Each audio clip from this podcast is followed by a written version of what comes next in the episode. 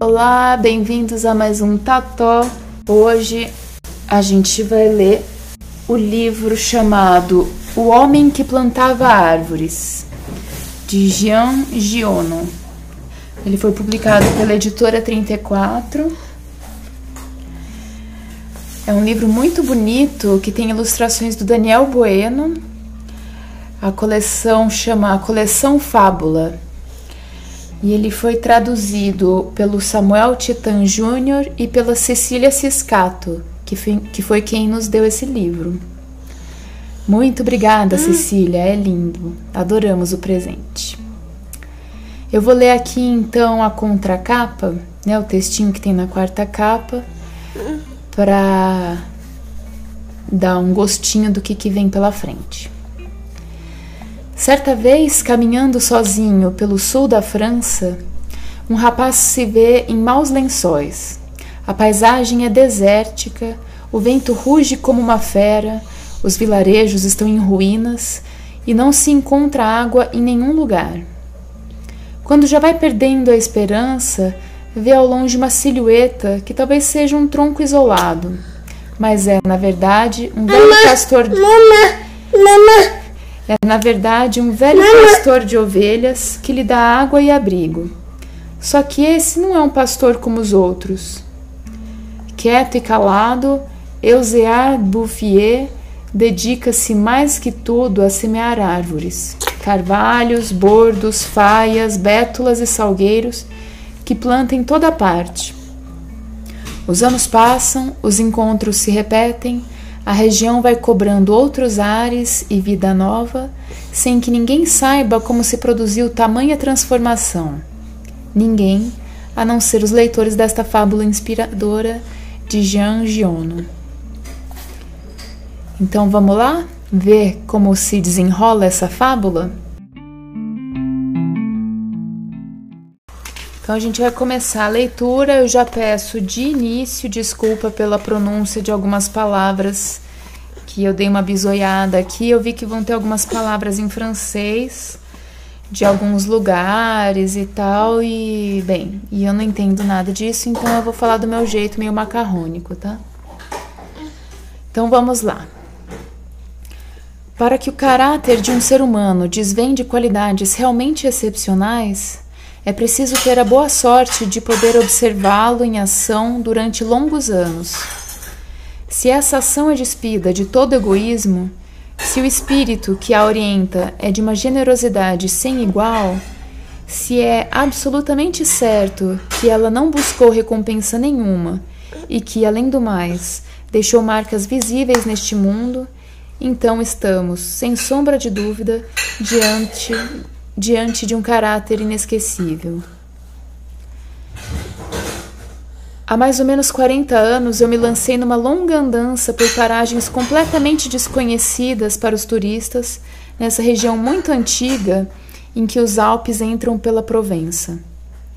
Essa região é delimitada a sudeste e a sul pelo curso médio do Durance, entre Cisteron e Mirabeau ao norte pelo curso superior do Drôme, de sua nascente até Die, e a oeste pela planície do Comtat Venassan pelo, e pelos contrafortes do Monte Ventoux.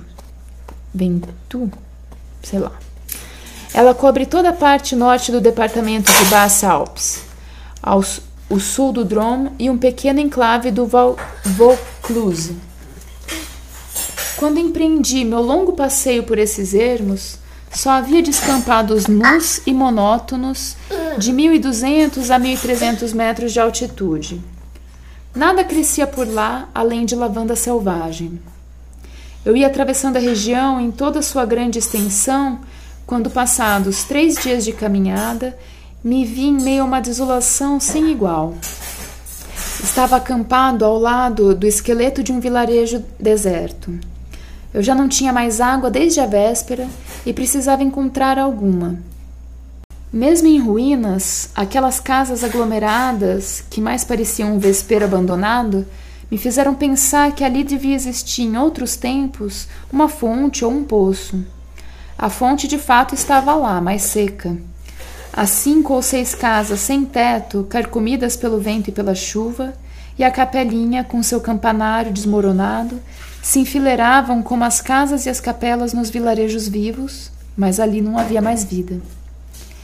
Era um belo dia ensolarado de junho, mas nessas terras sem abrigo e tão perto do céu, o vento soprava com uma brutalidade insuportável. Seus rugidos nas carcaças das casas eram como o rosnar de uma fera incomodada enquanto come.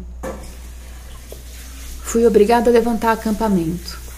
Cinco horas de caminhada mais tarde, ainda não havia encontrado água e nada me dava esperança de encontrar. Era a mesma secura a perder de vista, o mesmo mato fibroso. Tive a impressão de avistar ao longe uma pequena silhueta preta em pé Achei que fosse o tronco de uma árvore solitária. Sem nada a perder, fui em sua direção. Era um pastor. Cerca de trinta carneiros deitados na terra escaldante descansavam perto dele.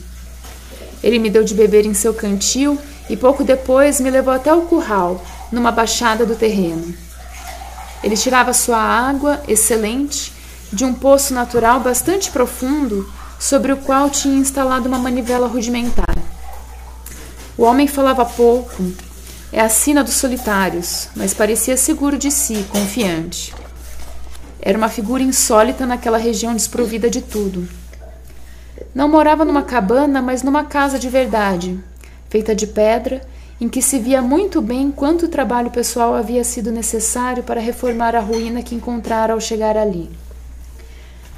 O teto era firme e estanque. O vento que batia nas telhas fazia o mesmo barulho do mar quebrando nas praias. Tudo estava arrumado, a louça lavada, o piso varrido, o fuzil lubrificado. Uma sopa borbulhava sobre o fogo. Percebi então que ele também estava recém-barbeado, que os botões estavam costurados com firmeza que as roupas estavam serzidas com o cuidado minucioso que torna os remendos invisíveis. Ele dividiu a sopa comigo e depois, quando lhe estendi minha bolsa de fumo, disse-me que não fumava. O cachorro, silencioso feito dono, era afável, sem servilismo. Não. É, filha. Logo ficou decidido que eu passaria a noite ali. O vilarejo mais próximo ainda estava a mais de um dia e meio de caminhada que mais? Além do mais, eu sabia muito bem como são os raros vilarejos dessa região. Há quatro ou cinco nas encostas dessas terras altas, espalhados e afastados uns dos outros, em meio a bosques ralos de carvalho branco, bem ao fim das estradas transitáveis. São habitados por lenhadores que produzem carvão de madeira. São lugares onde se vive mal. As famílias, apinhadas umas sobre as outras, nesse clima de extrema aspereza, no verão como no inverno, exacerbam seu egoísmo entre quatro paredes. A ambição, sem porquê, perde ali toda medida, num desejo contínuo de fugir do lugar. Os homens levam o carvão para a cidade com seus caminhões, depois voltam. As qualidades mais sólidas se quebram ao meio sob essa perpétua ducha de água fria. As mulheres cozinham rancores em fogo brando.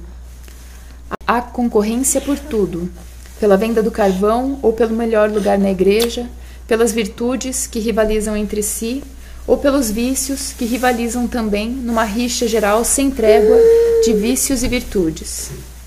Naquelas alturas, o vento sopra igualmente sem trégua e irrita os nervos.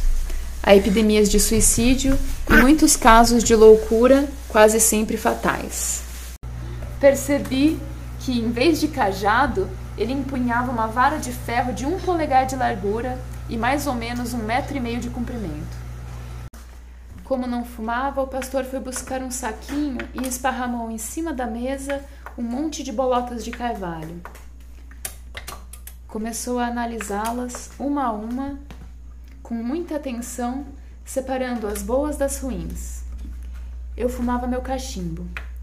Ofereci-me para ajudar. Ele me disse que ele mesmo tinha de fazer aquilo. E tinha mesmo.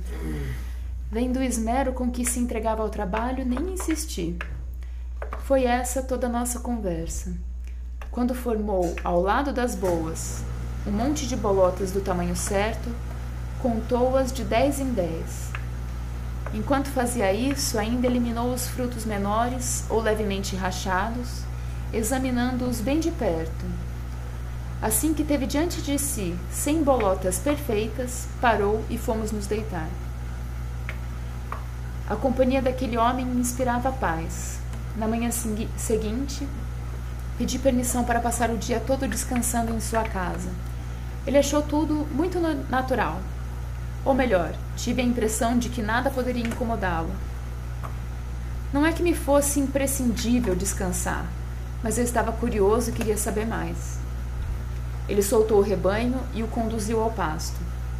Antes de sair, mergulhou num balde d'água o saquinho em que pusera as bolotas escolhidas e, e contadas com tanto cuidado.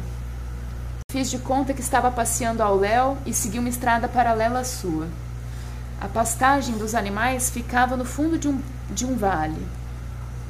Ele deixou o rebanho aos cuidados do cachorro e subiu na minha direção. Tive medo que viesse ralhar comigo por minha indiscrição, mas longe disso. Seu caminho passava por ali e ele me convidou a, a acompanhá-lo caso eu não tivesse nada melhor para fazer. Ia mais para cima, a 200 metros dali. Quando chegou, quando chegou ao lugar que buscava, começou a perfurar a terra com a vara. Fazia assim buracos dentro dos quais jogava uma bolota antes de recobri-los. Estava plantando carvalhos. Perguntei se a terra lhe pertencia. Ele me respondeu que não. Sabia de quem era? Não sabia. Supunha, supunha que fosse uma terra comunal ou quem sabe uma propriedade de pessoas que não lhe davam a menor atenção? Não fazia questão de saber quem eram os proprietários. Plantou as cem bolotas com todo o cuidado do mundo. Após a refeição do meio-dia, ele começou a selecionar suas sementes.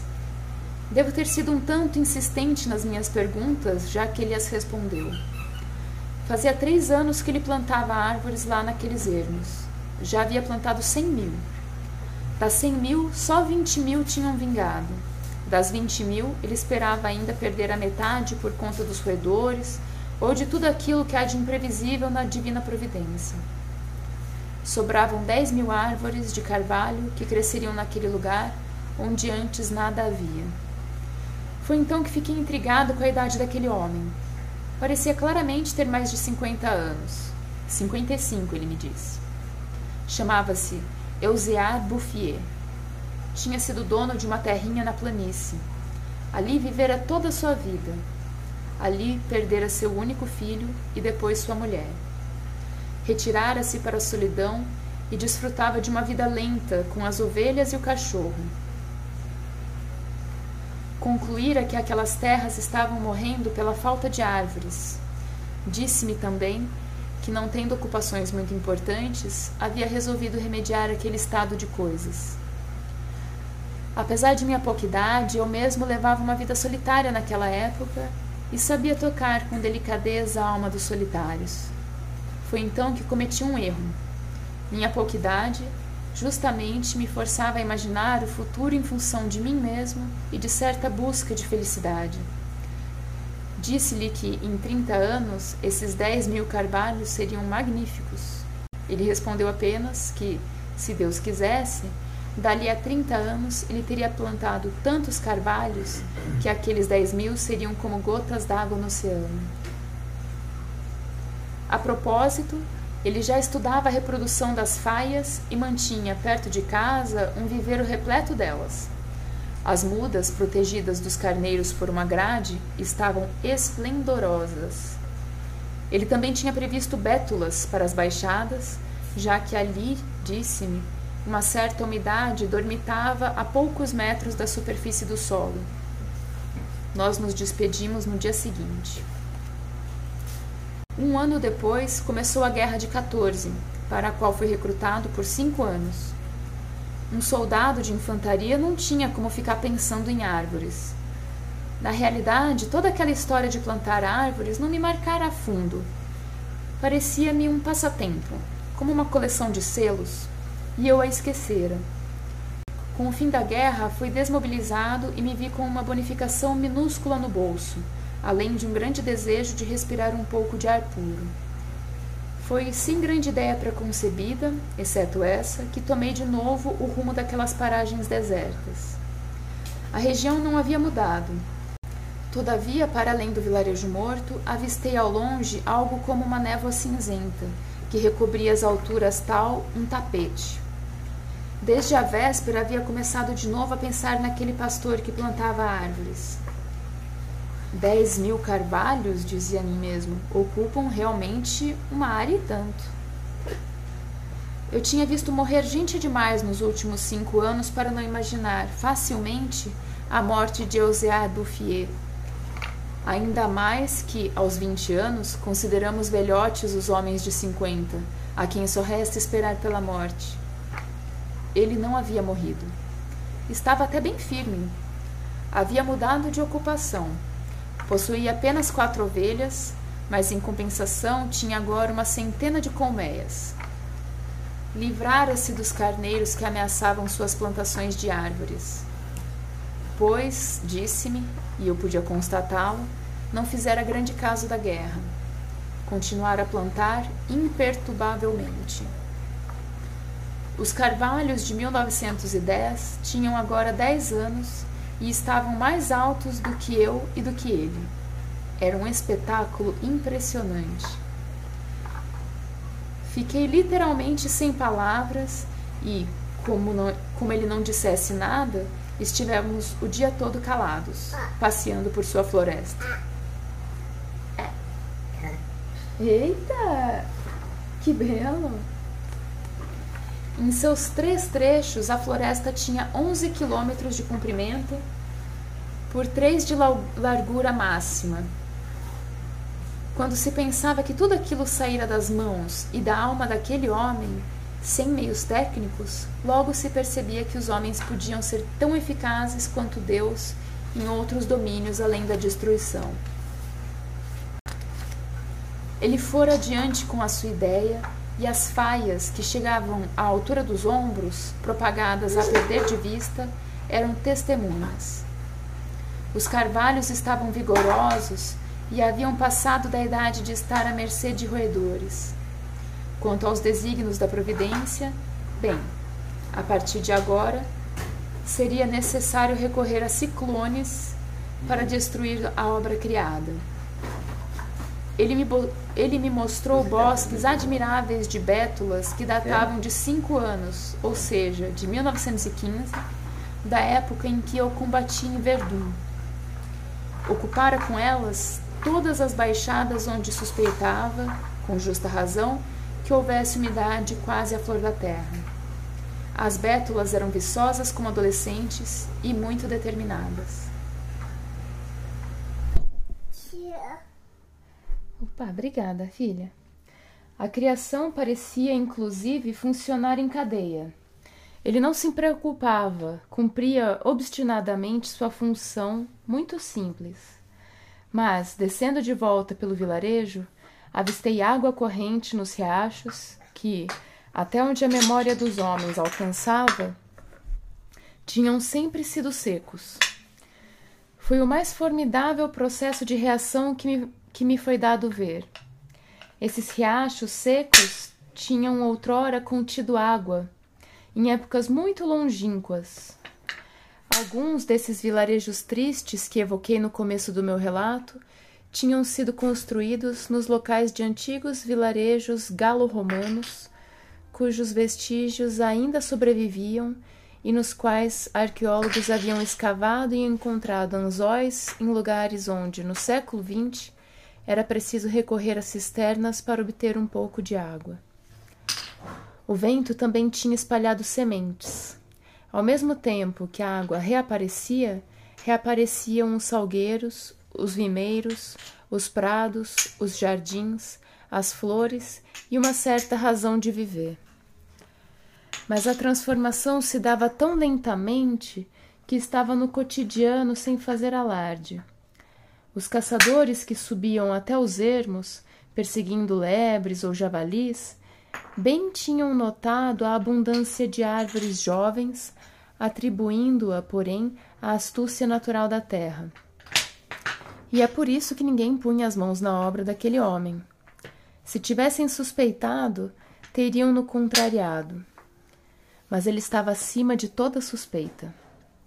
Quem teria podido imaginar, nos vilarejos e nas administrações, tamanha persistência na generosidade mais magnífica? A partir de 1920, nunca mais passei um ano que fosse sem visitar Euséade Bouffier. Nunca ouvi ceder ou duvidar. E sabe lá Deus se não era Deus mesmo que lhe dava forças. Perdi a conta de seus dissabores, mas é fácil de imaginar que, para chegar a tal êxito, foi preciso vencer a adversidade, que, para garantir a vitória de uma paixão como aquela, foi preciso lutar contra a desesperança. Durante um ano, ele havia plantado mais de mil bordos. Todos morreram. No ano seguinte, desistiu dos bordos para voltar às faias, que se deram ainda melhor que os carvalhos. Para ter uma ideia mais ou menos exata desse caráter excepcional, não se pode esquecer que ele agia em completa solidão, tão completa que, mais para o final da vida, ele tinha perdido o hábito de falar. Ou quem sabe, não visse mais necessidade? Em 1933, ele recebeu a visita de um guarda florestal estupefato o funcionário intimou-o a não fazer fogueira ao ar livre para não pôr em risco o crescimento daquela floresta natural. Era a primeira vez, disse-lhe o ingênuo, que se via uma floresta brotar sozinha.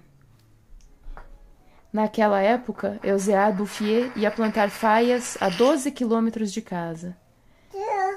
Para evitar o trajeto de ida e volta, já contava então 75 anos, Estava pensando em construir uma cabana de pedras nos lugares onde estava plantando, coisa que de fato fez no ano seguinte.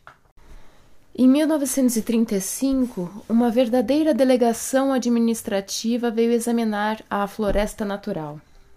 Havia um figurão do Departamento de Águas e Florestas, um deputado, alguns técnicos. Muitas palavras inúteis foram pronunciadas decidiu-se que algo seria feito, e felizmente nada foi feito, a não ser a única coisa útil: pôr a floresta sob a proteção do Estado e impedir que fosse reduzida a carvão. Pois era impossível não ser tomado pela beleza daquelas árvores jovens em plena saúde. E a floresta exerceu seu poder de sedução até mesmo sobre o deputado. Eu tinha um amigo entre os capitães florestais que faziam parte da delegação. Expliquei-lhe o mistério. Certo dia da semana seguinte, fomos os dois à procura de Eusea Bouffier. Nós o encontramos em pleno trabalho, a vinte quilômetros do lugar onde acontecera a inspeção. Esse capitão florestal não era meu amigo por acaso. Sabia o valor das coisas. Soube manter o sigilo. Ofereci em troca alguns poucos ovos que eu tinha trazido. Dividimos nosso lanche em três e algumas horas se passaram na contemplação muda da paisagem. O lado de onde vínhamos estava coberto de árvores de seis a sete metros de altura. Lembrava-me do aspecto da região em 1913, um deserto. O trabalho tranquilo e regular, ar, o ar vivo das altitudes, a frugalidade e, sobretudo, a serenidade da alma tinham dado àquele senhor uma saúde quase solene. Era um atleta de Deus. Perguntava-me quantos quilômetros ele ainda cobriria de árvores. Antes de ir embora, meu amigo fez apenas uma breve sugestão a respeito de certas espécies que poderiam servir ao terreno. Ele não insistiu. Pela simples razão, disse-me depois, que esse sujeito sabe mais do que eu.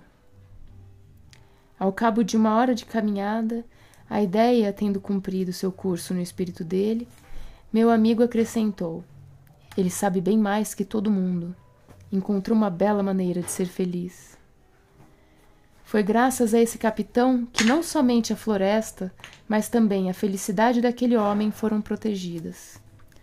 O capitão nomeou três guardas florestais para essa tarefa, e fez tanto terror que seus homens se tornaram insensíveis a toda propina que os lenhadores pudessem oferecer.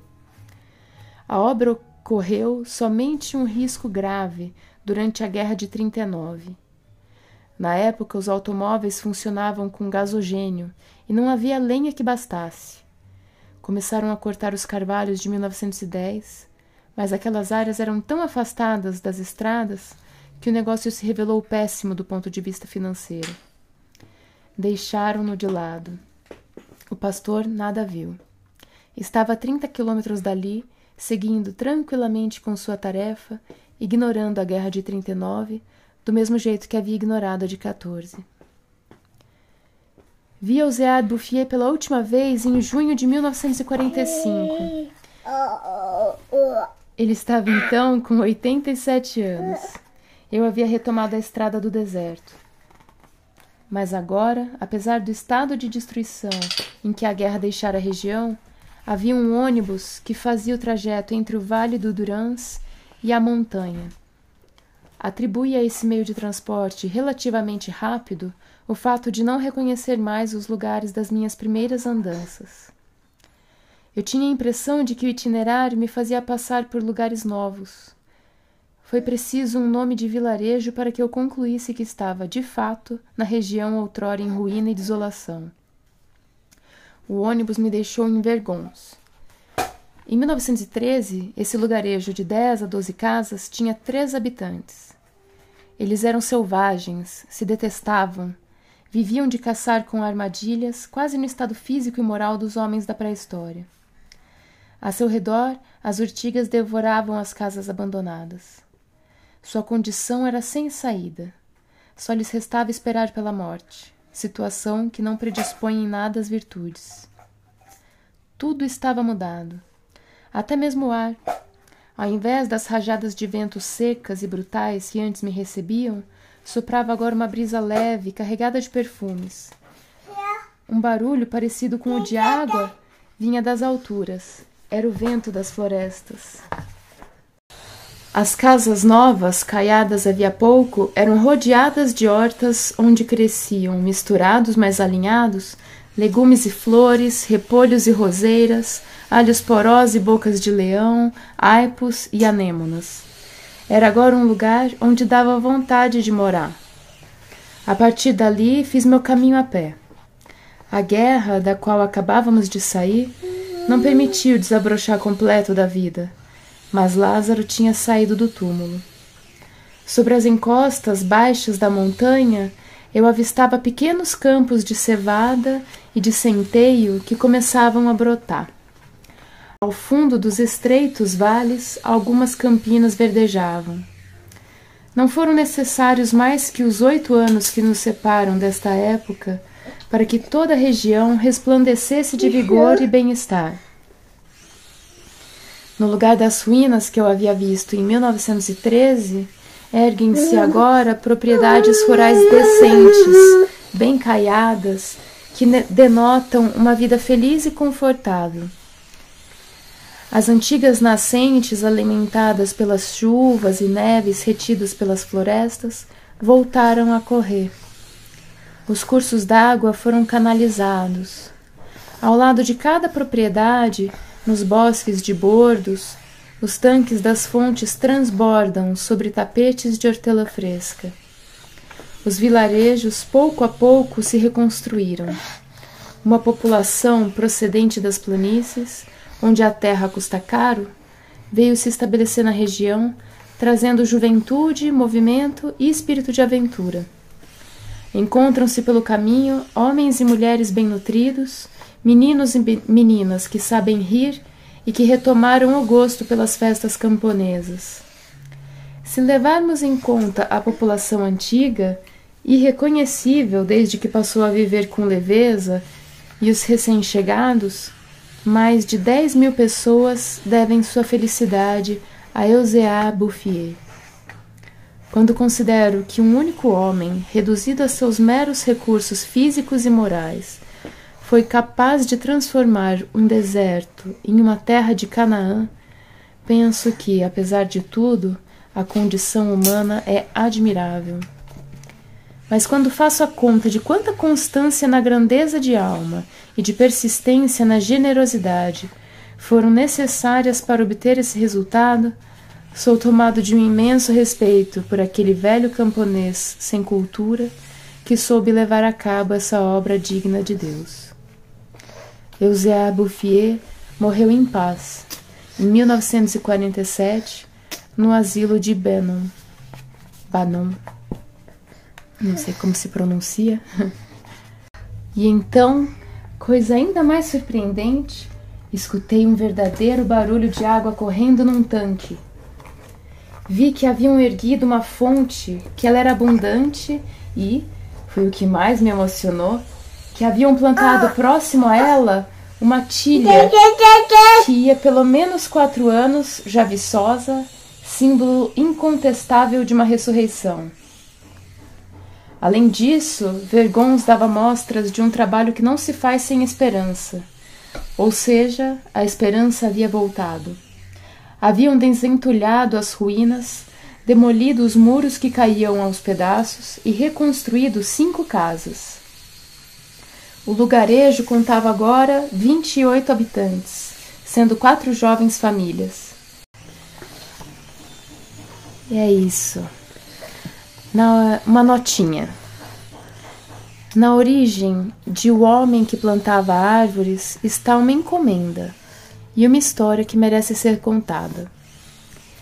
Em alguma data entre o fim de 1952 e o começo de 1953, a revista norte-americana Reader's Digest convidou o escritor francês Jean Giono a enviar um texto para a sessão chamada The Most Unforgettable Character I've Met.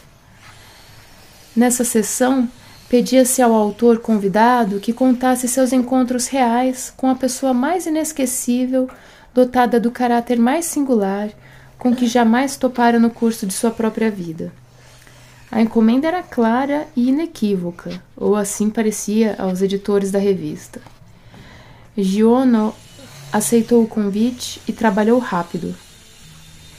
Segundo Pierre Citron, seu editor e biógrafo, O Homem que Plantava Árvores foi escrito nos dias 24 e 25 de fevereiro de 1953 e logo enviado à revista.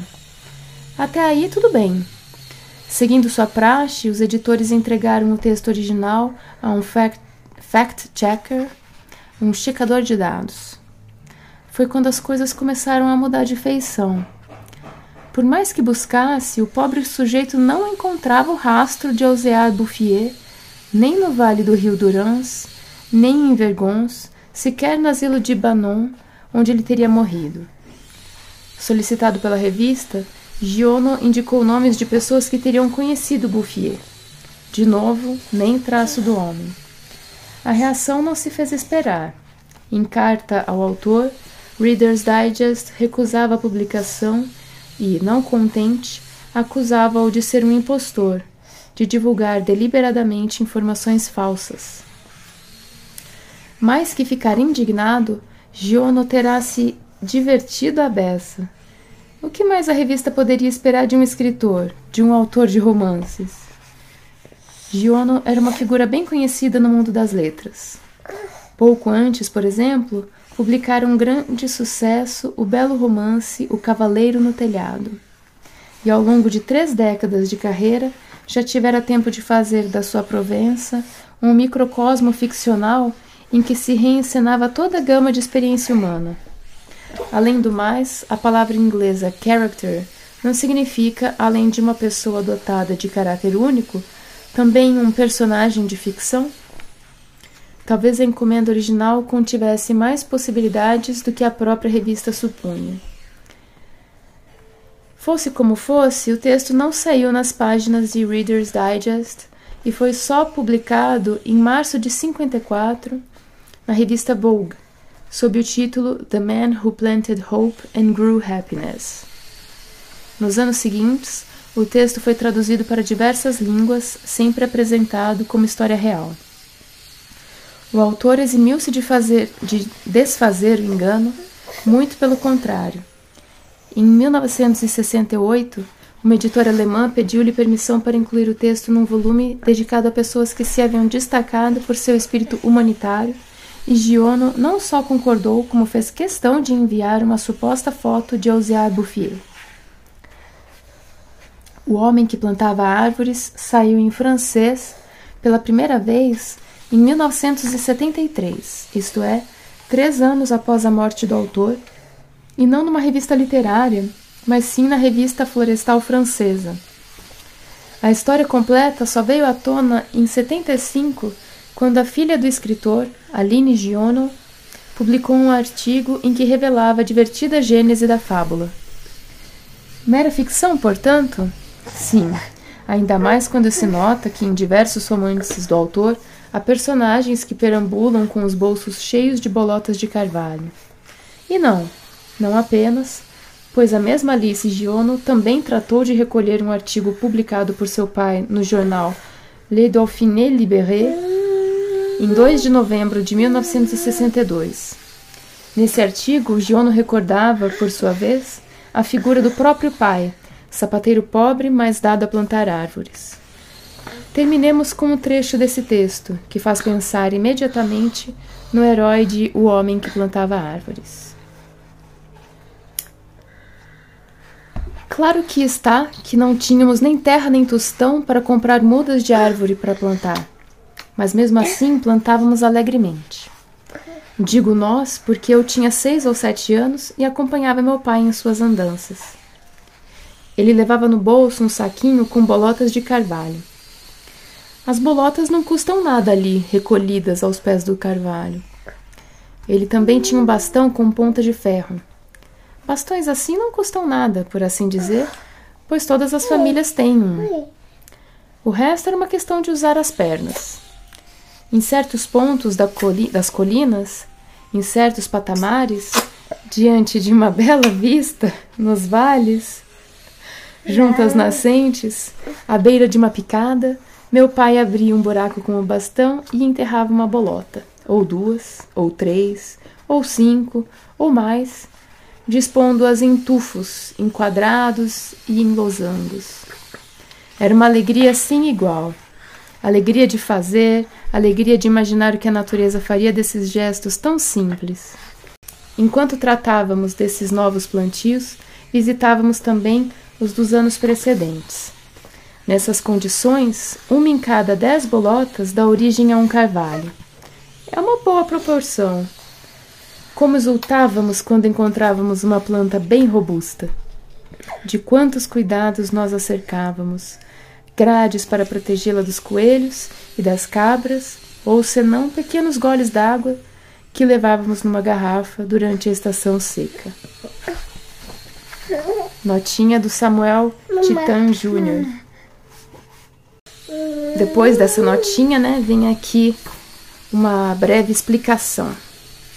Fábula do verbo latino fare, falar, como a sugerir que a fabulação é a extensão natural da fala, e assim tão elementar, diversa e escapadiça quanto esta. Donde também falatório, rumor, diz que diz, mas também enredo, trama completa do que se tem para contar. Acta est fabula, diziam mais uma vez os latinos, para pôr fim a uma encenação teatral. Narração inventada e composta de sucessos que nem são verdadeiros, nem verossímeis, mas com curiosa novidade admiráveis. Define o padre Blutot em seu vocabulário português e latino. História para a infância, fora da medida da verdade, mas também história de deuses, heróis, gigantes, grei desmedida por definição. História sobre animais para boi dormir, mas mesmo então todo cuidado é pouco, pois há sempre um lobo escondido. Lupus in fábula. E na verdade, é de ti que, a, que trata a fábula, como adverte Horácio. Patranha, prodígio, patrimônio, conto de intenção moral, mentira deslavada, ou quem sabe apenas mentira gentil do que me falta, suspira Mário de Andrade em louvação da tarde. Início, como quer Valéry ao dizer em diapasão bíblico que no início era fábula. Ou desse... ou de estilo, como quer Cortázar, ao insinuar no jogo da amarelinha que tudo é escritura, quer dizer, fábula. Fábula dos poetas, das crianças, dos antigos, mas também dos filósofos, como sabe o Descartes do discurso do método, uma fábula. Ou o Descartes do retrato que lhe pinta J.B. Winnicks em 1647, segurando um calhamaço onde se entrelê um espantoso mundus est fabula. Ficção, não ficção e assim infinitamente. Prosa, poesia, pensamento.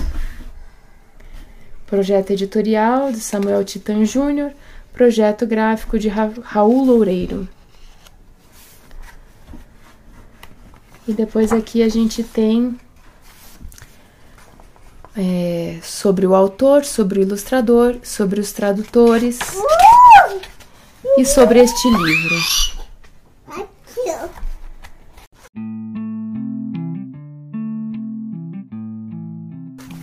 Esse livro, O Homem que Plantava Árvores, da editora 34, de Jean Giono.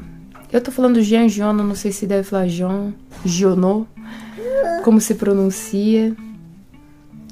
Mas um livro muito bonito e que nos faz refletir, sendo ficção ou realidade, realmente nos faz pensar sobre coisas pequenas que a gente pode fazer e que podem, ao longo do tempo, significar muita coisa. Então é isso, espero que tenha gostado desse episódio do Tató. E até a próxima!